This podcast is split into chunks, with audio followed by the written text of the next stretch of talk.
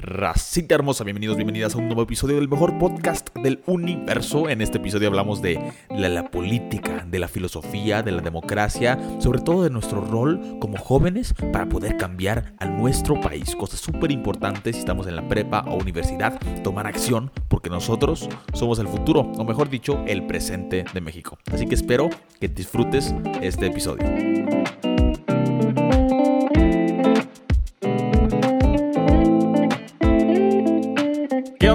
Bienvenidos a tu podcast favorito, Universo. El día de hoy tenemos una invitada súper especial. Nos acompaña Gabriela Suárez, transmitiendo en vivo desde la ciudad, la hermosa metrópoli de Colima. ¡Uh! Y Gaby, Gaby es parte del equipo nacional de Embajadores Tech y también es vicepresidenta de la carrera de Economía en Campus Monterrey. Entonces es toda una foránea rompiéndola en el TEC de Monterrey, Campus Monterrey. Gaby, ¿cómo estás? Bienvenida. ¿Qué onda? ¿Qué onda? ¡Wow! ¡Qué presentación! Cuánta este, energía, dices. No, hombre, sí. Este, no, pues nada, aquí desde Colima, Colima, la capital del mundo, bien lo dijiste, mi Marcos. y nada, muy emocionada por platicar hoy. Ay, pues sí, esta plática va a estar muy buena. Creo que tenemos muchos temas muy interesantes. No sé hacia dónde nos lleve. No sé qué tan oscuro se ponga el podcast. No, esperemos que no. Este, va a estar, va a estar a gusto, va a estar tranqui. Eh, primero me gustaría que tú te presentaras, ¿no? De que quién es Gaby Suárez, que te conozca la, la, gente que no te conoce. O sea, Gaby es una celebridad en Colima. Todo el mundo sabe quién es. Pero los que no sepan quién es, pues para que la conozcan un poquito. No, hombre, nada de eso. Este, bueno, ¿quién es Gaby Suárez? Siento que es como esas preguntas que te hacen tu primer día de carrera, ¿no? Y tú con sí. 20 dudas existenciales. Este, pero, pues, creo que Gaby es una persona, una niña como eh, muy activa. Me gusta siempre estar como en muchas cosas y ponerme retos como que me hagan superarme siempre. Uh -huh.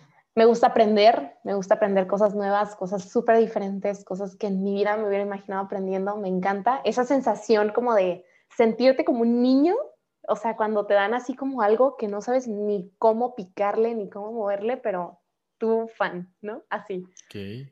Eso me encanta. Este, mi comida favorita son los frijoles. Ok, me qué gustan mucho. Wow.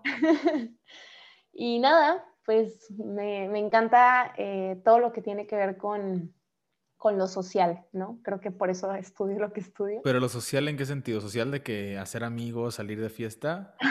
¿O social de la sociedad. No, más, digo, también me gusta de que salir de fiesta, pero, okay. pero, pero creo que más como la parte de la sociedad, ¿no? O sea, cómo funcionamos los seres humanos. Siento que somos como una máquina bien compleja y entender cómo, entender las cosas que pasan y que a veces las, las conoces y las palpas, pero nunca entiendes como el trasfondo, a mí me gusta eso. ¿Por qué no estudias psicología? ¿Por qué? ¿Por qué no estudio psicología? Qué buena pregunta, ¿eh? Me voy a cambiar de carrera. ¿Cuarto semestre? No, cambiamos de carrera, podcast. sí. no, hombre, este... ¿Por qué? ¿No hay razón? No, no tengo, creo que no tengo una respuesta. este... Este, creo que por el hecho de que tenía que pasar por medicina y la verdad, la verdad. Uy, sí la verdad, o sea, no, no por el hecho de que dure tanto, pero siempre he sido muy delicada para los temas de medicina. O sea, soy de las que me desmayo viendo sangre o cosas así, entonces dije, no. No, es una muy buena razón, ¿eh? Sí, cierto, psicología clínica. Porque también es, existe psicología organizacional, pero tiene más que ver con negocios y no sé si, claro. te, si eso te guste tanto. Y fíjate que no, ¿eh? O sea, los negocios, una disculpa cualquier persona que estudie negocios y que esté escuchando esto, pero la verdad, o sea, repudio los negocios. O sea, horrible. ¿Por qué? ¿Te hace inmoral? ¿Simplemente no, no te gusta? No inmoral, pero... Es que el sistema capitalista es eh, lo que tiene nuestro mundo eh, en los problemas en los que ahorita estamos. Sí, o sea, pero siento que, que es como un área a lo mejor yo siento que un área como a veces muy fría, ¿no? O sea, siento como eh, mucho de, pues tienes cinco pesos, te cuesta dos pesos y lo vendes a tres pesos, ¿no? O sea, muy, muy cuadrada y a mí no me gusta tanto eso. O sea, siento que el mundo es demasiado complicado como para que las cosas sean tan cuadradas. O sea, siento que el mundo de verdad no es tan fácil como para, para estudiarlo así, ¿no? O sea, por eso me gusta como las ciencias sociales, porque el otro día vi un meme que decía como todos los economistas siempre responden depende, ¿no? O sea, que les preguntas algo y siempre es como depende. ¿Te gusta la filosofía, Gaby? Sí, me encanta. Sí, también. Sí. a mí también, la verdad es que me, está encantando la filosofía, me empezó a encantar, o sea, todos los temas que tienen que ver con política y filosofía y, pues es que no economía, bueno, ahorita tú vas a explicar muy bien qué es la economía, porque creo que no sé muy bien qué estudias en la carrera. Eh, este, no sé si tú sepas a este punto en tu cuarto semestre todavía qué es la economía, tal vez no, tal vez no, no, no sé, pero sí, a veces hasta digo, oye, ¿por qué no me dedico a esto? Pero no, la verdad es que está horrible el ambiente, la grilla de la política. Uh, no, gracias. no, eh, gracias. No, gracias. Prefiero ayudar a las personas a desarrollarse en los negocios, en la parte de recursos humanos. Porque, como tú, yo creo que es la parte menos fría de los negocios. Porque no te enfocas en, los, en, el dinero, sino en las personas. Exacto, exacto. sí, completamente de acuerdo. Esa parte de recursos humanos está cool. Sí, está muy cool. Entonces, a ver cómo me va. Yo todavía ni entro en la carrera, pero ya la estoy vendiendo. Métanse a Desarrollo de Talento y Cultura Organizacional. Este, está muy bonita. Pero, bueno, Gaby, a ver, quiero que me platiques. ¿Cómo descubriste tu pasión por las ciencias sociales o en específico por la economía? ¿Por qué estudiar economía? O sea, ¿cómo descubriste eso? Ay, qué pregunta tan, no tan complicada, pero tan curiosa, porque soy vicepresidenta ahorita de la SALEC, pero cuando los chavos así a veces se me acercan y me preguntan como, ¿por qué debería estudiar economía? Y la verdad es que yo no sabía que quería estudiar economía hasta que llevé mi primer clase de economía. Yo, yo cuando entré a la universidad, yo, bueno, para los que no sepan, el modelo TEC 21 te permite entrar como a una a un área, ¿no? Entonces, yo estaba segura que quería el área de ciencias sociales y estaba 90% segura que quería o licenciada en gobierno y transformación pública o este, licenciada en relaciones internacionales. O sea, eran una de esas dos opciones. Entro al tronco común y llevo mi primer clase de microeconomía, ¿no? Y no sé si fue la maestra, no sé si fueron los temas, no sé qué fue, pero dije, wow, porque nadie me había hablado de economía antes en mi vida, ¿no? Entonces, este, ahí fue cuando me di cuenta que economía era como la carrera. Yo siempre digo que elijas una carrera de acuerdo a las preguntas que te responde eso, eso que vas a estudiar. Entonces, yo siempre decía como, a ver, yo siempre he tenido tres preguntas en esta vida, ¿no? O sea, ¿por qué estamos como estamos? O sea, ¿por qué como país y como mundo estamos como estamos?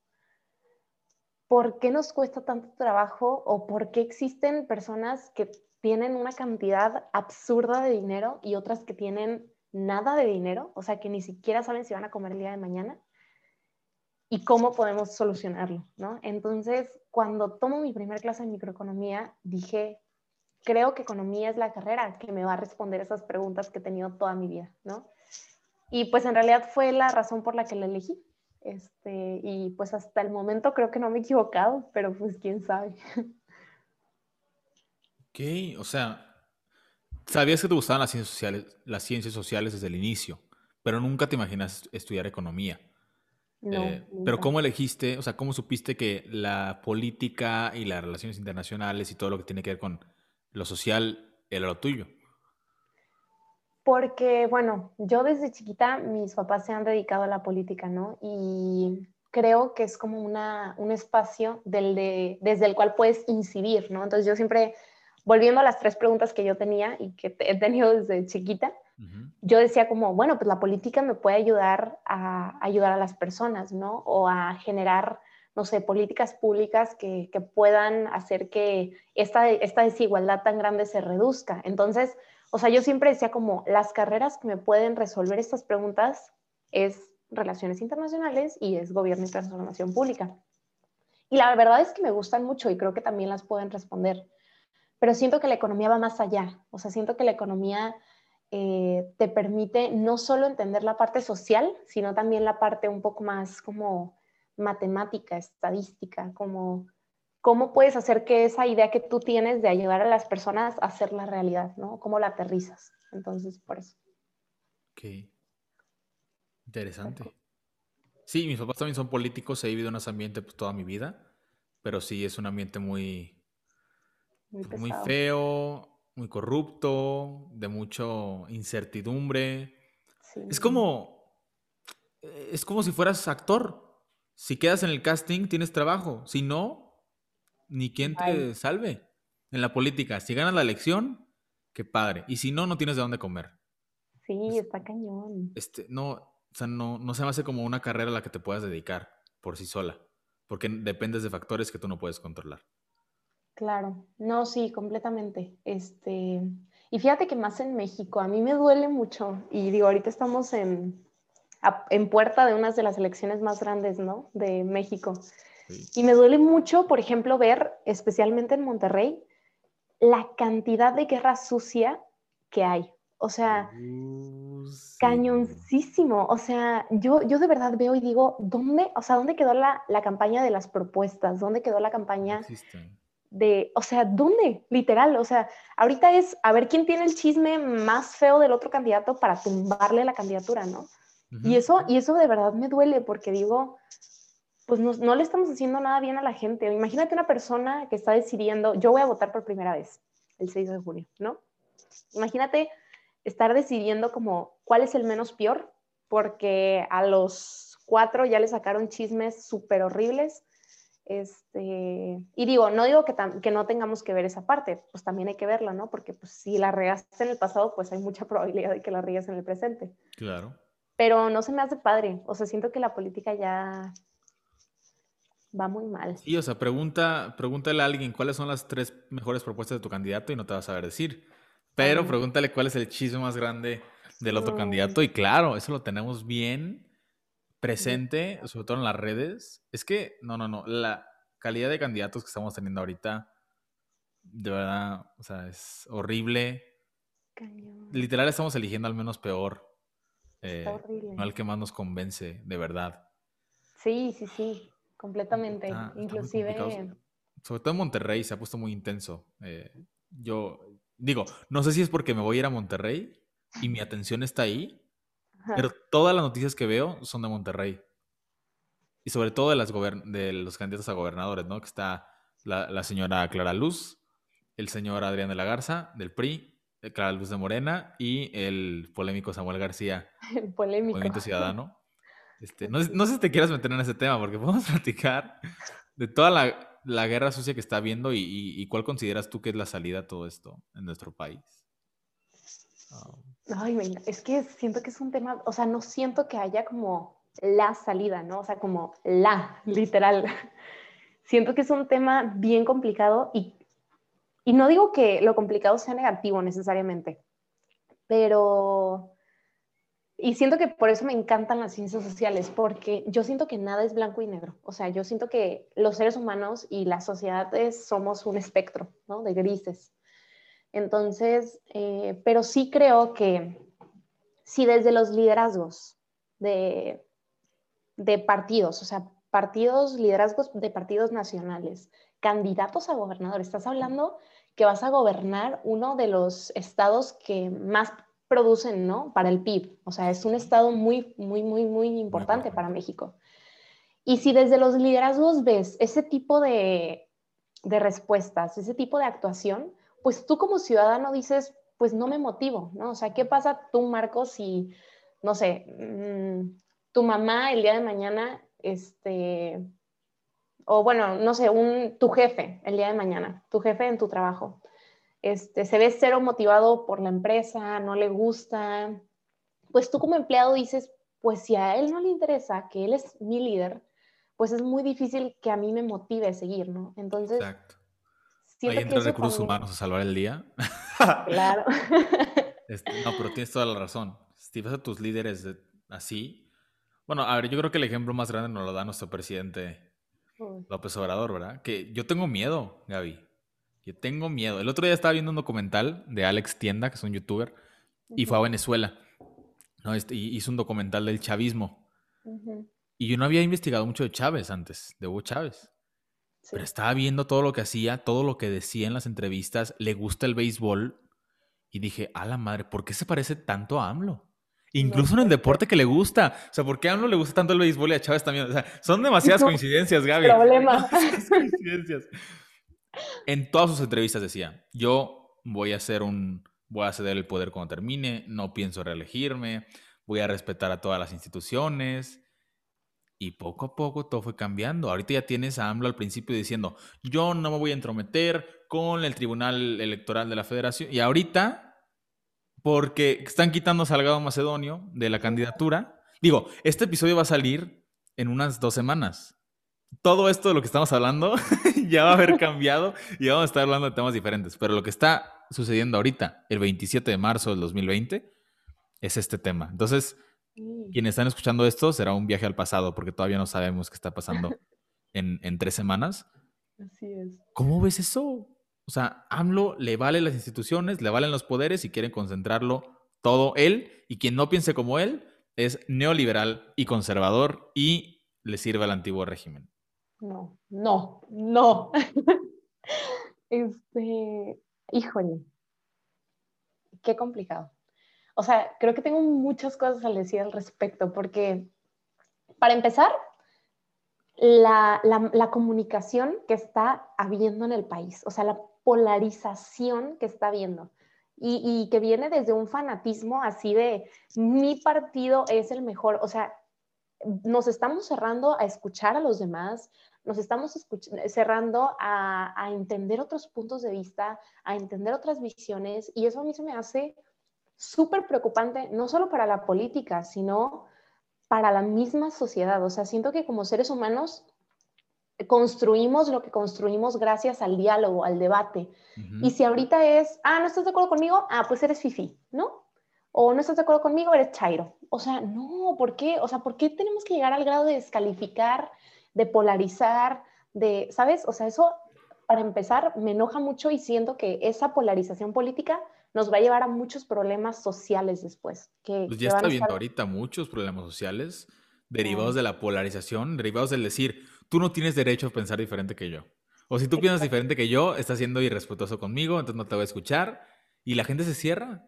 Eh, obviamente, mm, es que hay tantas cosas que quisiera tocar de esto. O sea, todos los movimientos que estamos viendo ahorita eh, en nuestro país, todos los movimientos que vimos en Estados Unidos también antes de que Biden ganara, en contra de Trump, a favor de Trump, etcétera. O sea, se derivan de la polarización y se derivan del decir, tú estás mal. O sea, por ejemplo, un Trump supporter, supporter ¿no? O sea, alguien que apoya a Trump. La gente demócrata pues va a decir, ah, tú estás mal porque apoyas a Trump y me vale lo que tengas que decir, no te voy a escuchar. Pero, pues no escuchan las razones por las que esa es su postura. Eh, Exacto. igual al revés. Pues, si viste que antes de que saliera todo el escándalo de Rix, de la violación eh, a Nat Campos, lo, había, lo querían cancelar porque tuiteó que apoyaba a Trump antes de las elecciones. Pero nadie le preguntó por qué. Simplemente dijeron, ah, apoya a Trump, hay que cancelarlo. Este, y las cosas, como tú dices, no son blanco y negro, son muchas más complicadas que eso. Claro, sí, o sea, digo, hay cosas que a veces dices como, oye, pues fuiste en contra de los derechos humanos, lo lamento, ¿no? O sea, eh, yo creo mucho, por ejemplo, en esto de la justicia restaurativa y la rehabilitación y la reinserción social, este, pero sí creo que también hay consecuencias, ¿no? Pero y creo que eso que acabas de decir de la cultura de la cancelación es el ejemplo más claro de cómo la polarización nos ha llevado a dejar de escuchar, o sea, este, a bloquear instantáneamente, ¿no? Este, a cancelar, como bien dicen. Sí. Este, y, digo, hay, hay consecuencias que las personas deben de tener por actos que hicieron, no digo que no, o sea, estoy súper de acuerdo con eso pero creo que también eh, hemos perdido mucho esta cuestión de, del escuchar y ya después generar un juicio sobre eso, ¿no? Exacto. Nada más se están basando sus opiniones en puras ideologías y no en datos, ¿no? O sea, no están escuchando los datos, no están escuchando las cosas que, o sea, que se pueden comprobar, sino se están guiando por ideologías que pues una ideología, según eh, Diego Rusarín, que no sé si tú lo ubiques, a Diego Rusarín, ¿sí? Muy bueno, muy bueno. Eh, escúchenlo, chavos, este, si no lo conocen. Pero, eh, digo, tiene una, una ideología muy diferente a, a, lo, a lo normal, por así decirlo. Es muy de, muy de izquierda anticapitalista, entonces está interesante escuchar su punto de, de vista. Pero, pues él dice que una ideología es una creencia que tú no aceptas que es creencia y que crees que es completamente cierta. Absoluto. Entonces, estamos viviendo en ideologías y tú me dices que esto es tal cosa y no hay nadie que le pueda cambiar. Claro. Oh. Sí, eso está, no sé, creo que eso es peligroso. Es muy peligroso y lo estamos viendo, pero creo que lo vimos muy recientemente, ¿no? También con los movimientos de, del 8 de marzo. También mucha polarización en esa parte. ¿Tú cómo lo viviste? desde un punto de vista, pues, estudias una carrera que tiene que ver con eso. Claro. Este, pues creo que es un tema que a mí me mueve mucho. Este, me mueve mucho, digo, una, pues porque soy mujer. Eh, dos, porque lo he vivido. Y, no sé, o sea, es un tema que a mí en lo general me, mueve, me impacta y, me, y me duele, ¿no?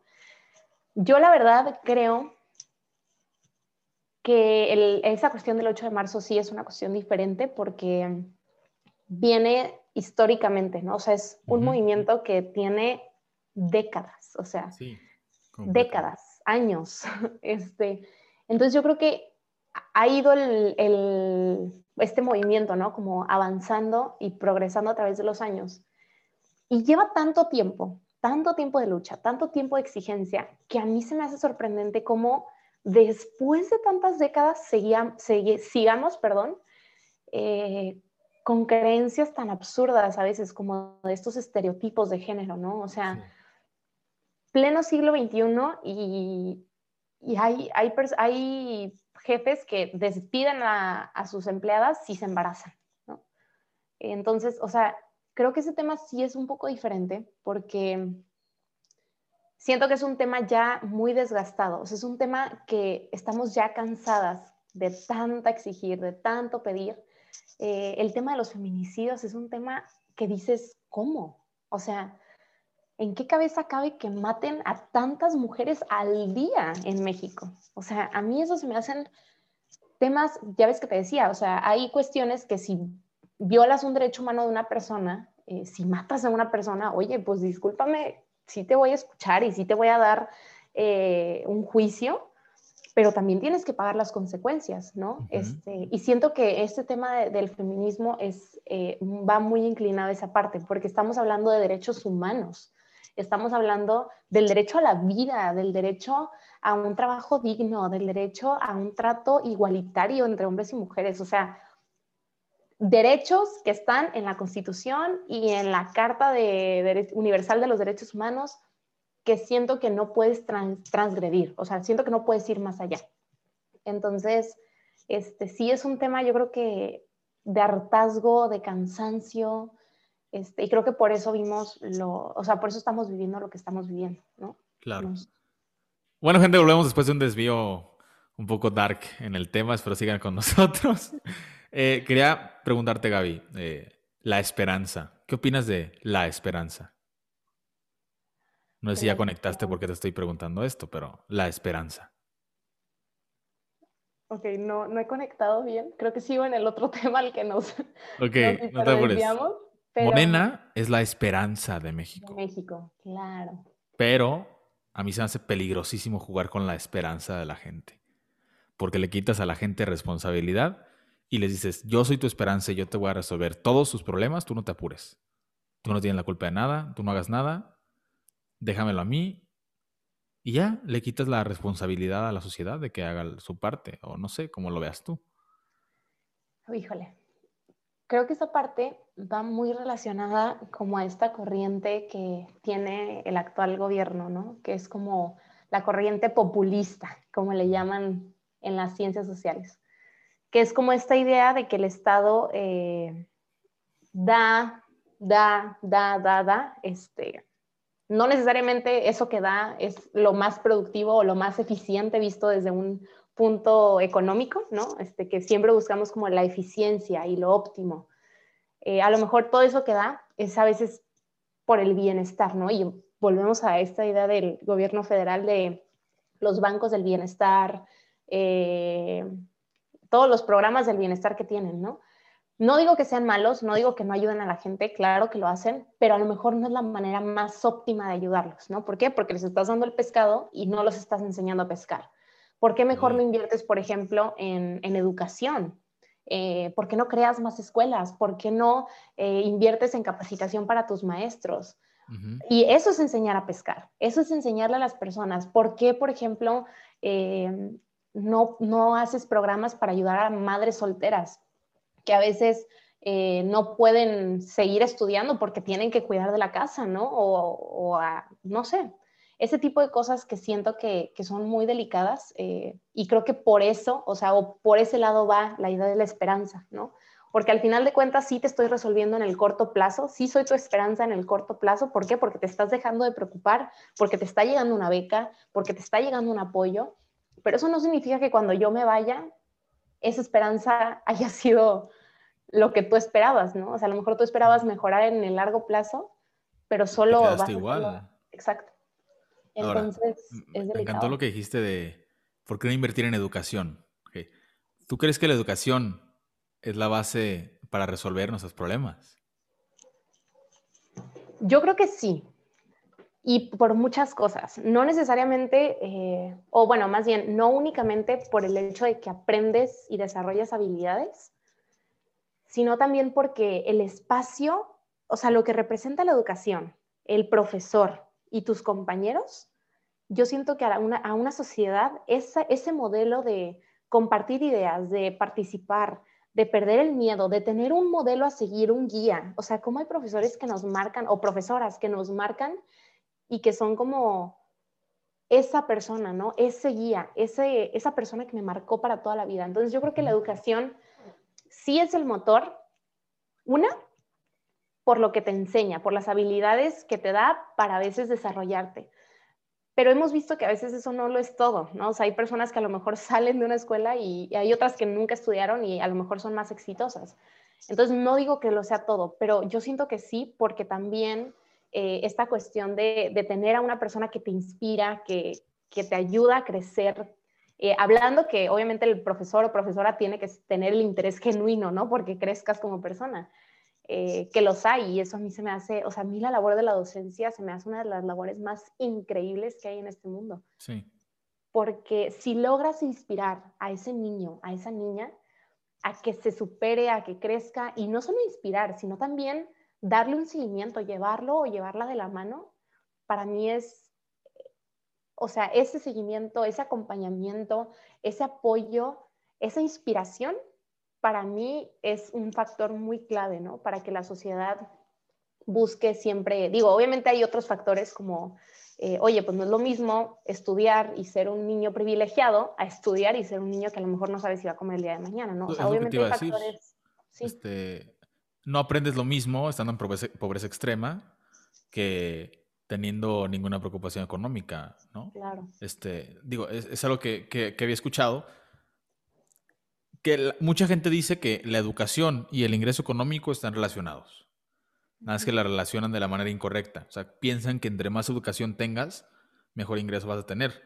Pero más bien es el a, mejor ingreso que tengas o the better you earn, eh, lo más que vas a estudiar. Es que no sé, no pude poner las palabras bien, pero no es que estudies más y ganes más, sino que ganas más y eso te permite estudiar más.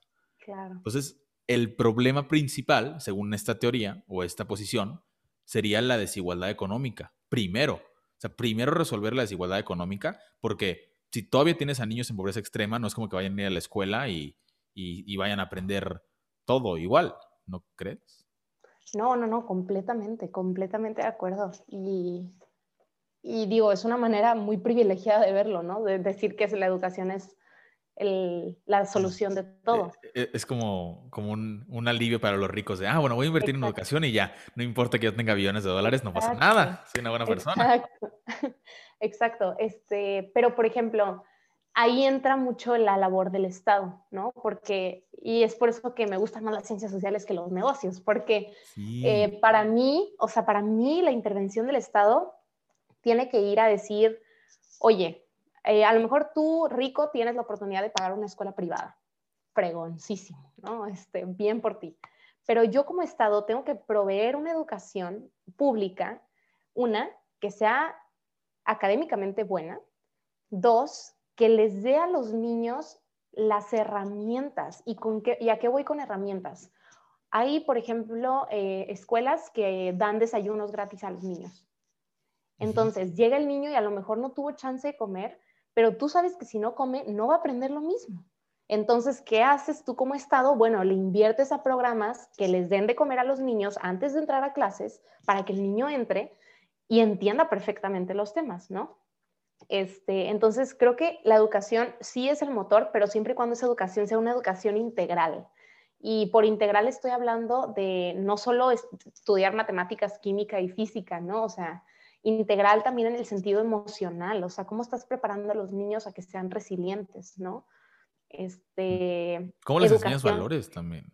Exacto, educación, por ejemplo, la educación sexual que a mí se me hace tan, tan esencial. Sí. Este, y que se me hace una locura que en Monterrey, eh, con todos, que hayan querido votar, o sea, el simple hecho de que hayan votado en la Cámara de Diputados para quitar la educación sexual obligatoria, a mí se me hace una locura. O sea, digo, ¿cómo? Qué, qué, espanto, de verdad. Horrible. Entonces, este, pues no sé, siento que sí es la solución, pero tiene que ir acompañada de, de todo esto adicional, ¿no? Todas estas herramientas adicionales. A ver, es que tengo tantas preguntas sobre estos temas. Una es sobre si crees que funciona el sistema capitalista y la otra es si crees que funciona la democracia. ¿No? Entonces, no sé cuál quieras tocar primero. Eh, si quieres, si quieres la del capitalismo. Oye, vamos con el capitalismo y ahorita dejamos la democracia, que quería tocar ese tema de, ¿deberíamos de tener políticos que nos representen, aunque la gente sea ignorante? ¿O políticos que sean más, más inteligentes que nosotros para tomar las mejores decisiones? Pero bueno, ahorita vamos a eso. Pero si los políticos decidieran por ellos mismos sin consultar a la población, entonces no sería una democracia. ¿no? Pero bueno, ahorita llegamos a eso. El capitalismo. ¿Qué opinas del sistema en el que vivimos ahorita? ¿Está funcionando? Mira, Marcos, que quede grabado. Tú que estudias economía, por favor, ilústrame en este tema, que yo no, no sé. No, no, para nada. Cero, cero soy experta, ¿eh? Pero uno de mis, de mis metas en esta vida, o sea, si me preguntas, Gaby, ¿en qué momento de tu vida te sentirías completamente realizada? O sea, ¿en qué momento de tu vida dirías, estoy lista para ir a la siguiente vida, ¿no? O sea, ya, ya cumplí mi objetivo. Sería el momento en el que encontrara un sistema que no fuera el capitalismo. O sea, ese, ese momento es el momento en el que yo diría, wow, o sea, te la rifaste, ¿no? Pero un sistema que funcione o un sistema nada más, porque digo, ahí tienes el, el comunismo, el socialismo. Claro, claro. No, claro, un sistema, un sistema que funcione. Porque en teoría todo funciona. Claro, claro, obvio. El comunismo funciona en la teoría. Sí. En la práctica no hemos vivido un comunismo tal cual, nunca. No, no, no. Ningún país que... se dice comunista ha sido 100% comunista a lo que Karl Marx escribió en el Manifiesto Comunista. No es que tú ya los estudiaste en tu carrera, porque estoy seguro que la mayoría de la gente que escuche, pues tal vez no, no es como que, ay, sí, yo ya leí el Manifiesto Comunista. Pues no, ¿sabes? Sí, yo lo leí, lo leí por amor al arte, este, porque justo quería entender ese otro lado de la moneda, ¿no? Que nunca te lo dicen porque estás Estados Unidos, ¿eh? Exacto. El enemigo número uno del comunismo. Exacto. Este, obviamente un sistema que funcione eh, en la práctica, ¿no? Eh, pero porque de verdad creo que el, el, capitalismo a lo mejor es el que más nos ha funcionado hasta el momento y a lo mejor al inicio nos funcionaba más que ahorita, pero ahorita de verdad, Marcos, ves que en México simplemente hay un 49% de la población que vive bajo el umbral de la pobreza. O sea, tienes a la mitad de tu gente viviendo abajo del umbral de la pobreza. Eso a mí es un factor de que el capitalismo no está funcionando. No, y, luego a ellos les vendes esperanza y pues van a votar por eso. todo está conectado. Sí, claro, este, pero de verdad yo creo que el sistema actual eh, a lo mejor es el que más nos ha servido, a lo mejor es el que menos problemas nos ha creado, eh, y por problemas sociales me refiero, o sea, porque por ejemplo en el comunismo siempre pasaba esto, ¿no? O sea, que empezaban a intentar un sistema comunista y después salía dictador el, el jefe, ¿no? O sea, salía dictador. Entonces... Todos. sí, entonces siempre, siempre pasaban como estas cuestiones que a veces dicen que son muy naturales a los seres humanos, ¿no? O sea, que ya estando ahí, la ambición y el poder te hacen querer más, ¿no? Yo no sé qué tan cierto sea eso, la verdad, a mí no me gustaría creer que es una cuestión eh, de los seres humanos como tal. Ajá, exacto. Pero lo descubrirás cuando seas presidenta. No, hombre.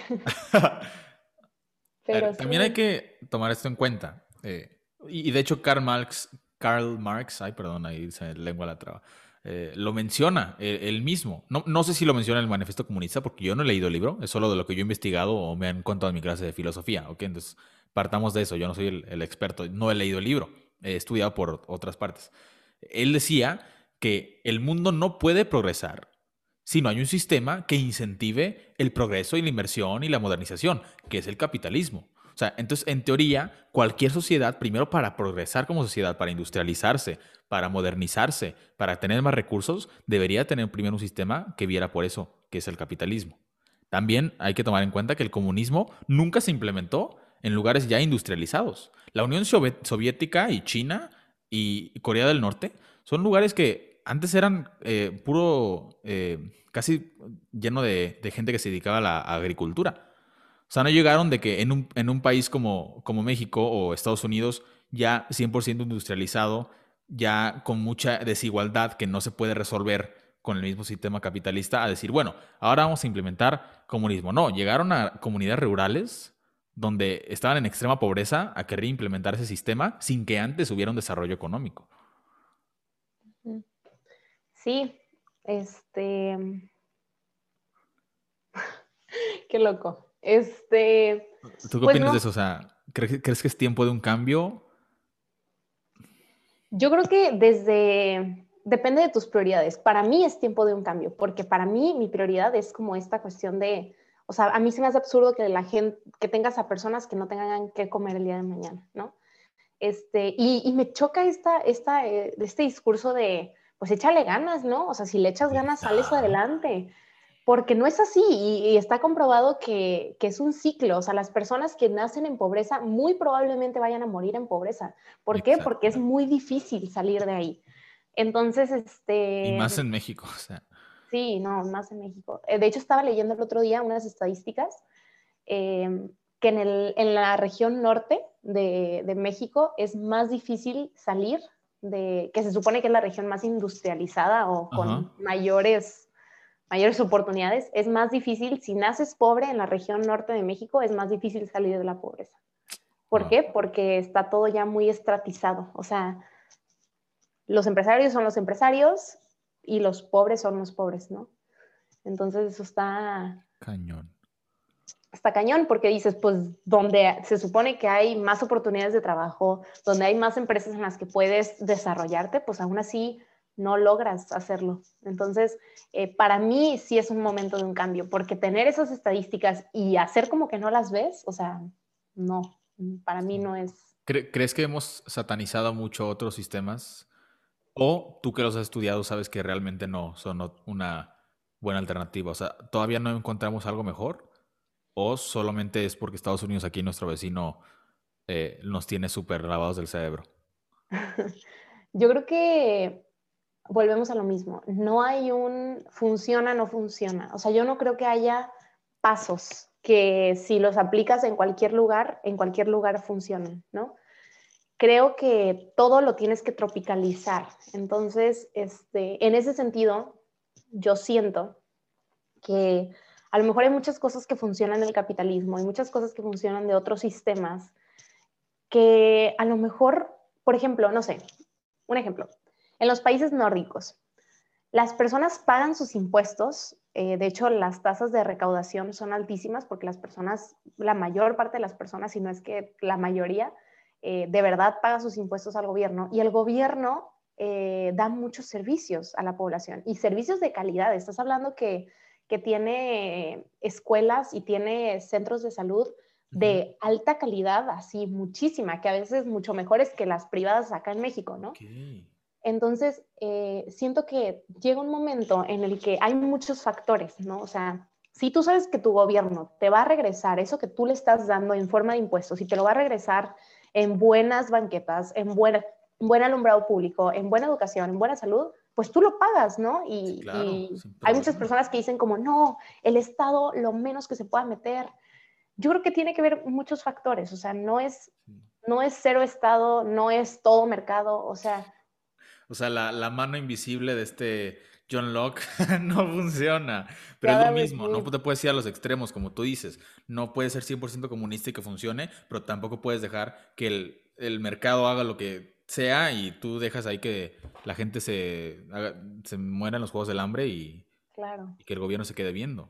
Sí, no. Entonces yo creo que, o sea, sinceramente no creo que ya hayamos encontrado la fórmula secreta porque no creo que haya fórmula secreta. O sea, creo que em, hay muchas cosas que son prueba y error, pero lo que, se lo que me lastima o lo que no me gusta es que viendo que la estás regando tan gacho, viendo que tienes tanta pobreza y tantas cosas así, este, no hagas nada por, por cambiarlo, ¿no? Este, o que sigas creyendo que tu sistema es el mejor y lo sigas haciendo y lo sigas haciendo por años y años sin un cambio, ¿no? Sí. Oigan, perdón, dije que la mano invisible era John Locke. No, John Locke es otro filósofo. La mano invisible es de Adam Smith. Me equivoqué. ¿eh? No sé por qué se me vino a la mente.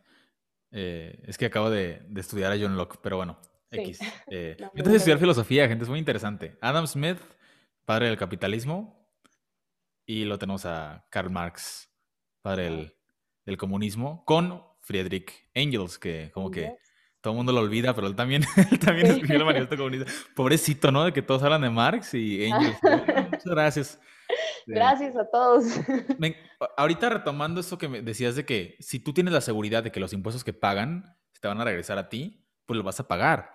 Pero ¿qué pasa en una federación como México, donde tienes a unos estados pobres, a otros ricos, y tienes a Monterrey que le regresan el 10% de sus impuestos? O sea, ¿hay qué? Mira, yo creo que volvemos a lo mismo, ¿no? Yo no podría dormir tranquila, Marcos, sabiendo que si yo soy súper privilegiada, eh, me están dando lo mismo que a una persona que a lo mejor no es privilegiada. Y esto va desde la diferencia, de seguro todo el mundo ha visto esta foto en donde hay como un partido y hay una valla y hay como tres ah. niños de diferentes estaturas, ¿no? Claro. Y al inicio les dan la misma caja a todos los niños, pero hay un niño súper chaparrito que no alcanza a ver por arriba de la barda y, hay, y el más alto eh, le das una, una caja igual que la del chiquito y el alto, claro, que ve por arriba de la barda. ¿Qué pasa? Y es esta diferencia entre igualdad y equidad. Hay momentos en los que tienes que recurrir a la equidad. ¿Por qué? Porque estás hablando de derechos humanos. O sea, yo no, de verdad, Marcos, yo no podría dormir por las noches si fuera la gobernadora de Monterrey, de Nuevo León, perdón, este, pensando que me están dando a mí como Estado los mismos beneficios que a una persona que los necesita más o a un Estado que los necesita más. O sea, ¿tú consideras que está bien que a Tabasco le den 25 veces más de lo que él pone de impuestos y que a Monterrey le quiten el 90%? Yo creo que son procesos. El problema aquí es que volvemos a lo mismo. Te, doy a ti más dinero, pero no lo hago, no, ¿cómo te digo? Te doy a ti más pescado, pero no te doy a ti más herramientas para pescar. O sea, creo que está perfecto esto de, bueno, ok, yo creo que está bien porque es un momento en el que necesitas emparejar el piso, ¿no? O sea, en el que Tabasco está acá abajo y Nuevo León está acá arriba, entonces necesitas así como a fuerza emparejar el piso para que lleguen los dos al mismo y ya después podrás considerar darles lo mismo, o sea, pero sí creo que son procesos, o sea, no te estoy diciendo que siempre tenga que ser así, que siempre Tabasco va a recibir 25%, este, pero a lo mejor desde el momento en el que lo están haciendo, o sea, desde hace años que vienen haciendo esa división de los impuestos, eh, no lo han hecho de la manera correcta, ¿no? ¿Por qué? Porque los estados del sur siguen siendo los estados más, más pobres. y eso, o sea, exactamente. Eso, eso es preocupante, ¿no? Porque algo no estamos haciendo bien. A lo mejor, o sea, ¿por qué no hay tanta infraestructura, por ejemplo, en el sur? ¿Por qué no le estamos invirtiendo al sur en la infraestructura? O sea, ¿por qué no es estamos... Que aparte, pagas tus impuestos y luego el dinero te lo van a desfilfarrar en un tren Maya, pues está cañón. O sea, también en estos proyectos, nada más porque el presidente se le antojaron, en vez de invertir en tal vez cosas que sí puedan ayudar directamente a la comunidad. También es interesante que en general, en el mundo, los países del norte son los más ricos y los países del sur los más pobres. ¿Qué tiene que ver la, la geografía? Incluso en nuestro país, en México, que es un mismo país, los estados del norte son los más ricos y los del sur los más pobres. ¿Hay alguna razón? Este, bueno, en México, la verdad, no. Bueno, en México creo que tiene mucho que ver con el hecho de que en el norte nuestro vecino es Estados Unidos, ¿no? Entonces, ¿qué dice Estados Unidos?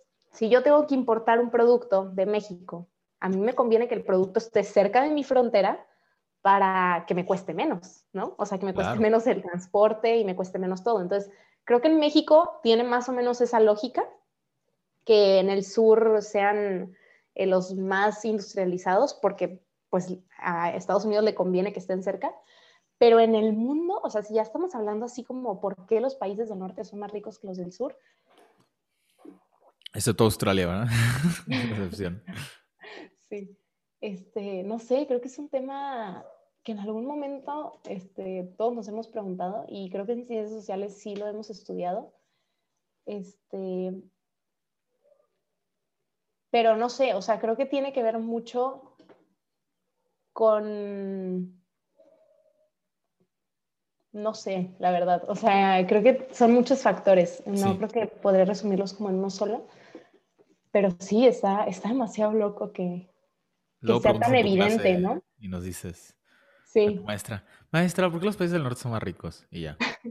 Eh, pero tiene razón eso, ¿no? Y, y, el sur pues está que conecta que Guatemala, El Salvador, que son países pues en vías de desarrollo, para ponerlo bonito, eh, para ponerlo así muy de, de, la, de las relaciones internacionales. qué extraño. Bueno, pues ahí lo tienen. Eh, conclusiones de este tema. Tenemos que distribuir la, los ingresos equitativamente para emparejar los pisos. No podemos solo invertir en educación, sino que tenemos que invertir en educación, pero de calidad y dándoles sustento económico a los niños para que estudien de manera buena. Y, y pues sí, no hay que irnos a los extremos tampoco en los sistemas económicos. Tenemos que encontrar una alternativa que, que esté como ahí medio... Tropicalizable. Medio, ajá, tropicalizable. Si la encuentras, Gaby, por favor, nos dices algún día. Claro, te paso el dato. Gaby va a ser la inventora del suarismo y va a ser este otro sistema económico increíble. Esperemos, ¿eh? Muy bien. Ahora, ¿tú crees en la democracia, Gaby? Yo sí creo en la democracia y creo que aquí este, vamos a diferir un poquito. Sí, está perfecto. Yo, yo siempre en los podcasts soy como el abogado del diablo, o sea, incluso aunque esté de acuerdo con la persona, la voy a, la voy a cuestionar, pues para ponerle más spiciness, ya sabes, ¿no? Pero a ver, me encantaría escuchar tu punto de vista. Bien, yo no creo y Ay, híjole, a ver, ¿cómo lo digo para que no suene tan, tan mal, no? Eh, a ver, aquí estamos en confianza, ya la gente que lo escuche, pues bajo su propio riesgo. estamos en confianza. Este, yo no creo que a mí no me gusta como esta cuestión de decir las personas son incapaces de tomar decisiones. Eh, o, o, por el simple hecho de, o, ¿cómo, cómo, cómo es la palabra? No es incapaces, es este... Ignorantes. Ignorantes, sí. Ay, esa palabra a mí me molesta un poco. O sea, no digo que, no digo que sí necesites como a veces ciertas habilidades, pero creo que la persona, las personas a veces, eh, no sé, en los barrios a lo mejor más rezagados de una población o de un estado, son las que más saben qué problemas hay y las que más saben qué tiene que hacer el gobierno. Entonces, este, el problema de todo esto es, volvemos a lo mismo. Si tú como líder vas un día antes de la elección y les das una mordida para que paguen por ti, para que voten por ti, pues hay necesidades básicas, ¿no? O sea, volvemos a la pirámide de Maslow. Si yo no tengo para comer y me das para comer, pues claro, o sea, claro que lo voy a hacer. Pero eso no significa que, que, ellos no sepan que a lo mejor no es la mejor opción. Pero si tú como líder eh, haces ese tipo de prácticas, pues creo que ahí el que está más mal o el más ignorante para mí sería el líder o la líder que está haciendo ese tipo de prácticas. Pero es el problema de la democracia, que cualquier persona puede llegar a ser el líder. Sí, pero, mm, a ver, ok. Yo sí creo que, para mí la democracia es eh, que la mayoría elija la mejor opción, ¿no? O la opción que crea que va a tomar las decisiones que de acuerdo a tus ideologías quieres, ¿no? Ajá.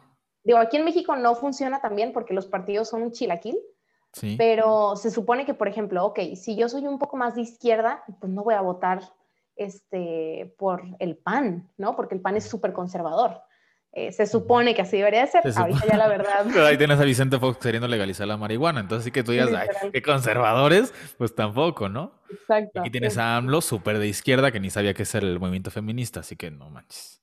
Exacto. Entonces, este, o sea, yo, yo creo que para mí, o sea, eso es la democracia. Tú saber cómo, qué decisiones eh, o qué persona o qué líder, cuando tú lo elijas, va a tomar las decisiones que tú quieres que tome, ¿no?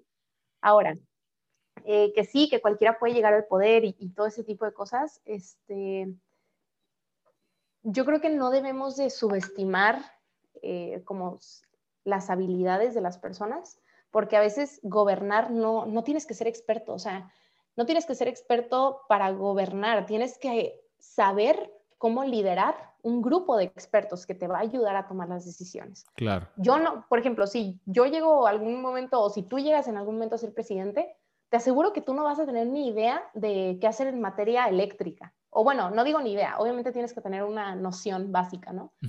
Pero no vas a ser experto como para hacer una ley o para, como para decir si la ley que te están proponiendo es buena o mala o es beneficiosa o no beneficiosa. Pero tú tienes que tener la habilidad, una, eh, como líder, para ver qué sí sabes y qué no sabes y pedir ayuda, ¿no? O sea, y acercarte de la ayuda experta que te va a ayudar a tomar esas decisiones. Por algo hay personas que toda su vida son ingenieros eh, en esa cuestión, ¿no? Entonces, es acercarte con ese tipo de personas. Pero sí es un tema complicado porque creo que, eh, y más en México, que hay tanto rezago social, eh, creo que no es tan fácil como decir que lleguen los que saben y que ellos tomen las decisiones que, que crean mejores, porque a veces creo, y te lo decía desde un inicio, que las personas que más saben cuáles problemas se tienen que solucionar son las personas que los viven.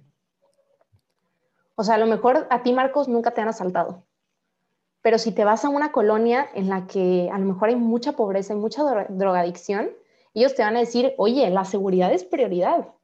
O sea, el hecho de que tú legalices en materia de seguridad es prioridad. Y tú vas a decir, ¿cómo? Pero pues si a mí nunca me han asaltado, ¿no?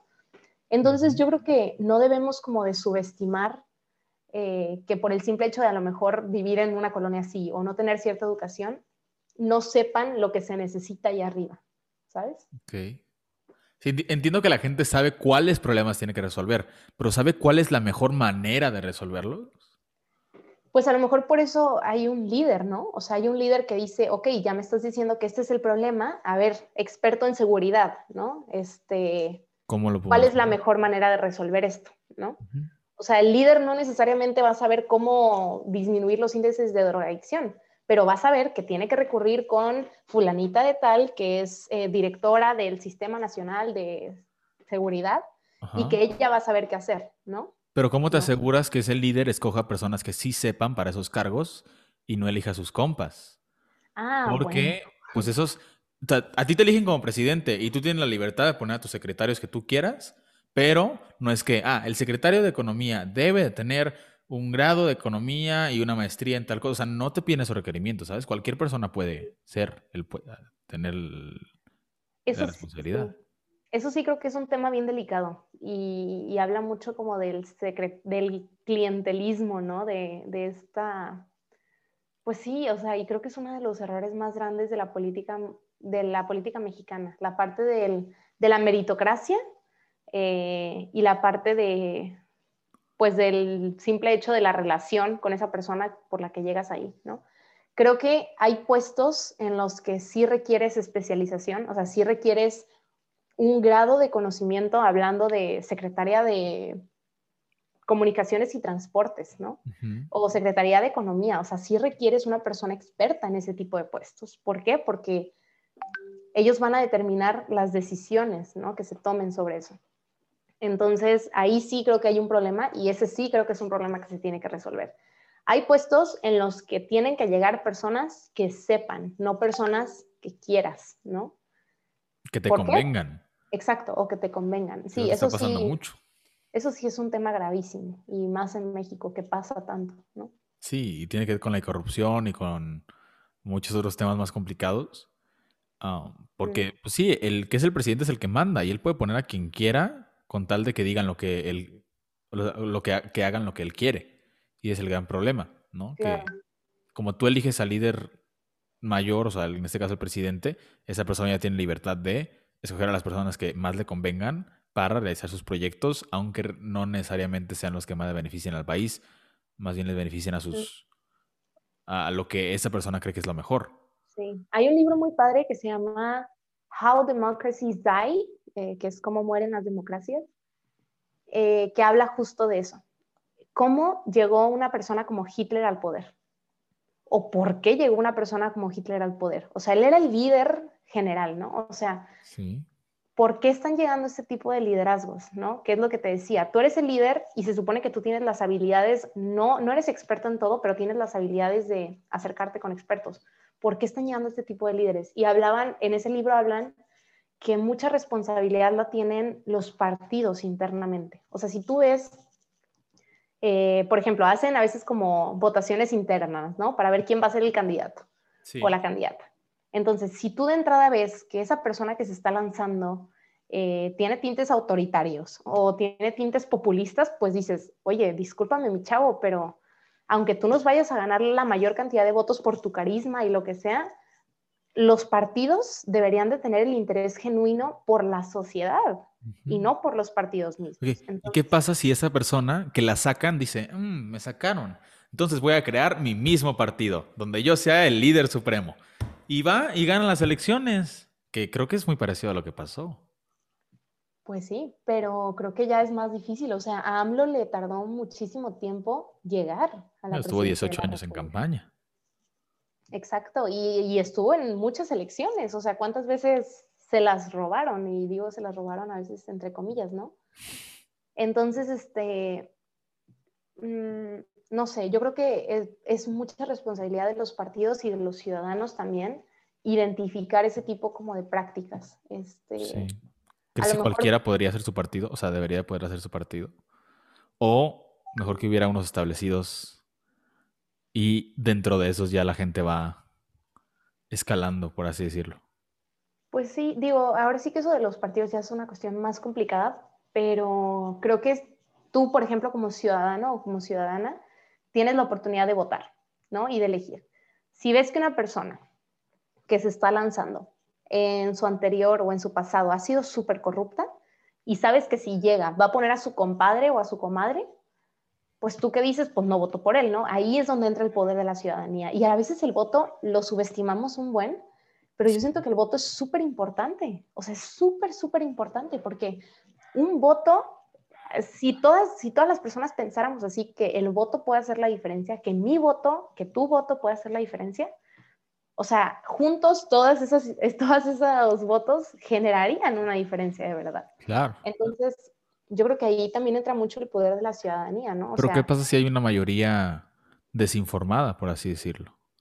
Que no sabe de los escándalos de corrupción, que no sabe, o sea, que, que se cree lo que le cuenta la persona en campaña y no tiene como un pensamiento crítico propio. Es que yo creo que ahí entra mucho también la labor de, por ejemplo, de, de la ciudadanía como tal. O sea, oye, yo soy privilegiada. Yo, Gaby Suárez, la neta, soy una joven privilegiada, ¿no? Que tengo acceso a mil medios de información, que a lo mejor sé discernir entre fake news y news verdadera, ¿no? Entonces, ¿cuál es mi labor como ciudadana? O sea, a lo mejor no puedo pagarle la educación a todos los niños que yo quisiera pagarles la educación, ¿no? Para que puedan a lo mejor tener esta capacidad de, de diferenciar. Pero sí puedo decir, oye, pues vamos haciendo una asociación civil. O sabes qué, durante campaña o durante estos dos meses de campaña, mi labor como ciudadana a la sociedad va a ser justo eso, de decir de que, oigan, cuidado, esto es fake news, oigan, ahí te va. Por ejemplo, hay muchas asociaciones civiles o grupos de jóvenes, inclusive, no necesariamente en asociación, eh, que dicen, ¿sabes qué? Mi labor va a ser investigar el pasado de los candidatos, investigar sus propuestas y aventárselas a la población. Y digo, wow, o sea, qué labor tan increíble.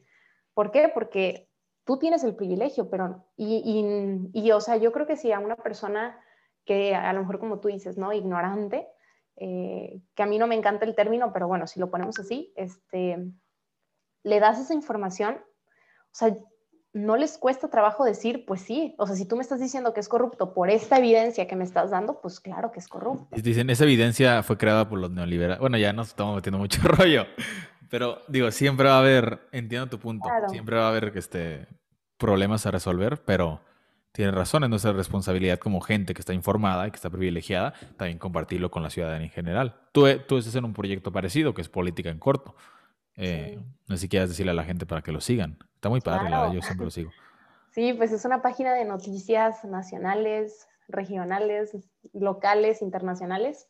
Este, y ahorita están un grupo de, del, pues de todo el grupo de política en corto, de, de, política en corto, del grupo de colaboradores. Hay un grupo en específico que se está encargando de hacer la cobertura de las elecciones eh, para votar este 6 de junio informados. Entonces, pues sí, los invito a seguirlo y a por ahí darle Sí. Entonces, pues, ¿cuál, ¿cuál crees que sea el rol de los jóvenes en la política, sobre todo ahorita, en nuestra generación? ¿Qué deberíamos de hacer? Yo creo que lo más importante, o bueno, las dos cosas que yo creería más importantes, uno, es no perder de vista como o sea, bueno, ok, uno, estar súper informados, ¿no? O sea, creo que eso es algo que no solo los jóvenes tenemos que hacer, pero todas las personas, estar muy informados. Y dos, o sea, como utilizar toda esa energía que dicen que los jóvenes tenemos, este, eh, para hacer más de, lo individual. O sea, creo que eh, en la política, en todo, todos deberíamos de buscar hacer más de lo individual. O sea, más que yo solo estar informada, eh, me debería de interesar que las demás personas lo hagan, ¿no? Entonces, a lo mejor canalizar toda esa energía, canalizar todas esas ganas, canalizar toda esa esperanza que tenemos a veces los jóvenes por cambiar el mundo y hacerlo, ¿no? O sea, y decir como, oye, pues si el problema de todo esto es que las personas a lo mejor no conocen las propuestas, pues voy a llevarles las propuestas y voy a tocar su casa y voy a enseñarles lo que tienen que saber, ¿no? Hay mucha gente que no vota porque no sabe dónde tiene que votar, no sabe cuál es su sección, no sabe cuál es su distrito. Oye, señora, hola, buenas tardes. ¿Sabe que su casa pertenece al distrito 1? Estos son los cuatro candidatos o las cuatro candidatas del distrito 1. Ya los conoce, mire, le dejo sus propuestas, ¿no? Creo que eh, como jóvenes debemos de, ahora sí que toda esa energía que traemos y, y ganas de cambiar el mundo, debemos de enfocarlas a de verdad cambiar al mundo, ¿no? O sea, de, de hecho, y no de palabra, no más. Entonces, eh, este 6 de junio, ¿verdad? Son las elecciones. Eh, deberíamos de votar por candidatos, por partidos, por propuestas. ¿Cómo nos recomendarías hacer un voto más inteligente? Yo creo que en México es muy complicado votar por partidos porque, pues como decíamos hace rato, ¿no? O sea, ya los partidos solo son un nombre a veces. Este, y digo, hay que también tener mucho cuidado, ¿no? Porque los partidos al final representan mayorías y representan compromisos, ¿no? O sea, si, a ti te lanzado como candidato a tal partido, pues a veces traes compromisos con ese partido, que no necesariamente tienen que ver como tu persona, ¿no? Entonces, eh, creo que es importante, una, analizar la parte de los partidos, pero que no sea eh, bueno, ok, si hablamos de un 100%, yo diría el partido viene siendo un 30. Ok. Después tienes eh, las propuestas y la persona, ¿no? Este, y para eso te sobra un 70%. Entonces, yo creo que ese 70% sí debería de ir a la persona, sí debería de ir a las propuestas sin perder de vista y sin perder el foco del partido, porque te digo, también es importante. Pero ahorita pasa un chorro de chapulineo. O sea, ¿qué pasa? Que un candidato se lanzó por el PRI y ahorita está por Morena y el día de mañana va a lanzarse por el PAN, ¿no? Entonces, pues al final de cuentas eso te habla mucho de la persona y te habla mucho de su pasado. Entonces, investigar a la persona y decir, oye, pues a lo mejor eso hizo en el PRI, pero pues lo hizo, ¿no? Y lo hizo él o lo hizo ella. Entonces, sí, no porque se cambie de partido es otra persona. Exacto. ahí tienes el caso de Bartlett, que bueno, estaba él con Salinas de Gortari y AMLO diciendo que Salinas es el jefe de la magia de poder. Ah, pero ahorita que Bartlett está con AMLO, no, ya. Todo bien, todo cool, todo bonito. Pero también pasa eh, un caso diferente que es no porque una persona se cambie de partido es porque sea una mala persona. Eh, porque tal vez dices, no, pues es que se está cambiando de partido, pues no es leal. Entonces, porque también pasa, como los partidos están llenos de corrupción también, pues, ¿qué tal si un muy buen candidato estuvo 20 años en un partido, no le dieron oportunidad y dice, oye, pues este partido está muy débil ahorita, pues, igual y me cambio al que está más fuerte, me pueden dar una oportunidad y puedo llegar a tener un puesto que, que valga la pena, que pueda hacer algo por la sociedad. Entonces, están los dos casos. Hay que analizar, como tú dices, cada persona y estudiarlas muy bien. Sí, yo creo que tiene que ser un voto muy integral, y eh, más en México que es tan complicado, ¿no? Eh, porque no tenemos, así que digas, candidatos excepcionales. Eh, la verdad tenemos, como, decíamos, como decíamos hace rato, el menos peor, pero tampoco tenemos partidos excepcionales, tampoco tenemos propuestas excepcionales, entonces yo creo que sí tiene que ser un voto muy integral, o sea, que de verdad analices como cada uno de los... Sí, todo lo que representan, ¿no? También si representan hacer un bloque opositor a otra fuerza, pues puede ser una razón. Es que está muy complicado porque dentro de los partidos muchas veces eligen a los candidatos porque son sus compadres, eh, porque quieren pagar alguna cosa que deben, de que, oye, es que a ti te dije que, que, iba a ser candidato y no te lo di la vez pasada, pues ahora vas a ser, aunque tengas a otra candidata mucho mejor, mucho más preparada, que lleva más años en el partido y por pagar un favor, se lo das a esa persona. O sea, está cañón. Está cañón, pero, pues como dices, Gaby, este, toma esos tres factores en cuenta, las propuestas, la persona y el, el partido, y será un voto mucho más decidido. No vayas a la boleta y, no, pues yo no sé ni quiénes son los candidatos. Bueno, pues aquí voy a votar todo Movimiento Ciudadano.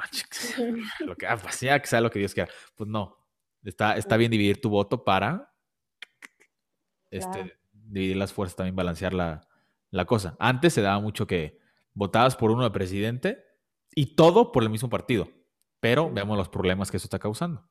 Incluso que AMLO se, AMLO se pelee con el, con el Tribunal Electoral porque no le dejan tener mayoría absoluta en el Congreso. O sea, no manches. Sí, no. manches. Pero bueno, yo creo que aquí lo vamos a dejar por este episodio. Tenía otros temas que quería tocar completamente diferentes. Eh, sobre tu carrera, sobre cómo te fuiste a Monterrey, sobre cómo llegaste a la vicepresidencia de tu, sociedad de alumnos, etcétera. Pero creo que en otro episodio nos podemos ver y platicar esos temas, porque que ya llevamos como más de una hora, ¿no? Sí. Entonces creo que aquí lo podemos parar. Eh, y, ya, pero esto, estuvo muy interesante. Digo, espero la gente no se haya aburrido si no les gusta la filosofía y, la economía. Pero no sé qué tal, ¿cómo te sentiste tú? Bien, me gustó mucho, me divertí mucho. Nunca había hablado por tanto tiempo de algo así con alguien. Entonces... a mí me encanta, pero no hay muchas personas que dicen de que, ah, sí, vamos a analizar eh, la Unión Soviética. Pues no, No, pero me encantó, o sea, me encantó. Nunca lo había hecho, pero lo haré más seguido porque me gustó. Sí, hay que hacerlo más seguido. La próxima vez este, ya platicamos un poquito más de ti y de, y de la carrera y tu experiencia viviendo en otra ciudad y temas más coloquiales, pero sí tenía esta espinita de sacar estos temas, porque también son importantes y el problema es que no se discuten mucho. Claro. Eh, y el, chiste aquí, bueno, o lo quiero llevar en este podcast, es que nos cuestionemos mucho y que seamos personas con más pensamiento crítico. Y digo, puede ser que el marxismo no tenga que ver tanto con la universidad, pero tener este pensamiento crítico y luego tiene que ver con la política de nuestro país y lo que podemos hacer para mejorar nuestro país sí tiene que ver con, nosotros como jóvenes. Por eso se me hace importante hablar de esos temas que no se hablan normalmente. Dicen que un joven que no es revolucionario no es un, o sea, no es un joven normal. Entonces, este, creo que es importante, o sea, que nos interesemos. O sea, creo que el hecho de que haya tanto desinterés por parte de los jóvenes y de la ciudadanía en general es preocupante, porque pues somos los que vamos a estar en un futuro ahí, ¿no? O sea, somos los que en un futuro vamos a tomar las decisiones. Entonces, si ahorita no nos interesa, pues, ¿qué esperamos que nos interese? Vamos a estar igual en el futuro, con candidatos que no les interesa ayudar, no les interesa el poder. Sí, entonces qué padre, o sea, me hace muy padre tocar este tipo de temas con este tipo de Es que, o sea, me encanta la política, me encanta la filosofía y, aprender todo esto, pero sí está muy feo. No me, o sea, no me gustaría dedicarme a esto, ¿sabes? Igual y si puedo ser líder de recursos humanos, luego ser actor de teatro musical y ya cuando esté jubilado y no ocupe dinero dedicarme a la política, estaría padre. Pero sí, son caminos complicados.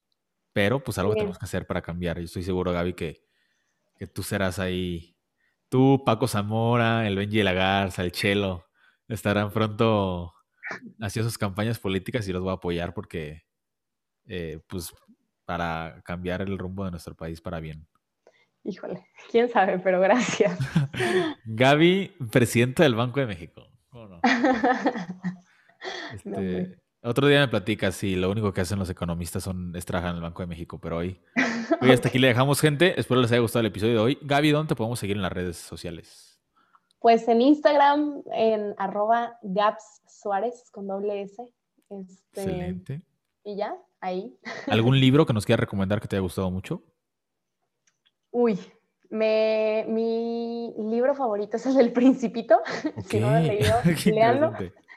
Este, pero si no hay uno que es, que es de Julio Cortázar, que se llama Rayuela. Uy, aquí lo tengo, no he leído. ¿Está bueno? Me encanta, me encanta. Sí. Súper recomendado. Entonces, sí, cualquiera de De política y así, estuvo muy interesante, creo que despertó mucho interés en mí el libro de Basta de Indiferencia, David Noel. Es un libro interesante. Es un libro pesado, o sea, porque es de que datos y datos y cifras y así sea, no es como de, ay, voy a leer la historia de México bien bonito. No, son como cifras y datos duros. Pues está muy interesante. Te abre los ojos a una realidad diferente. Y también búsquense a Diego Rusarín en, en, YouTube. Investiguen sobre el educacionismo, el mito de la meritocracia, eh, el socialismo, los problemas del, capitalismo, eh, la distribución de la riqueza y todo eso para que, que vean que hay mucho más de lo que aprendemos en la escuela, nada más. Padrísimo. Sale. Eh, pues Gaby, nos despedimos aquí y espero te haya gustado este episodio. Que Me te encantó. abierto los ojos. Ah. Nos vemos muy pronto en otro episodio de Universo. Que tengas bonita semana y hasta la próxima. Chao. ¿Qué tal, eh? Wow, qué intenso. Intenso, ¿eh? Estuvo muy bueno. Sí, me gustó.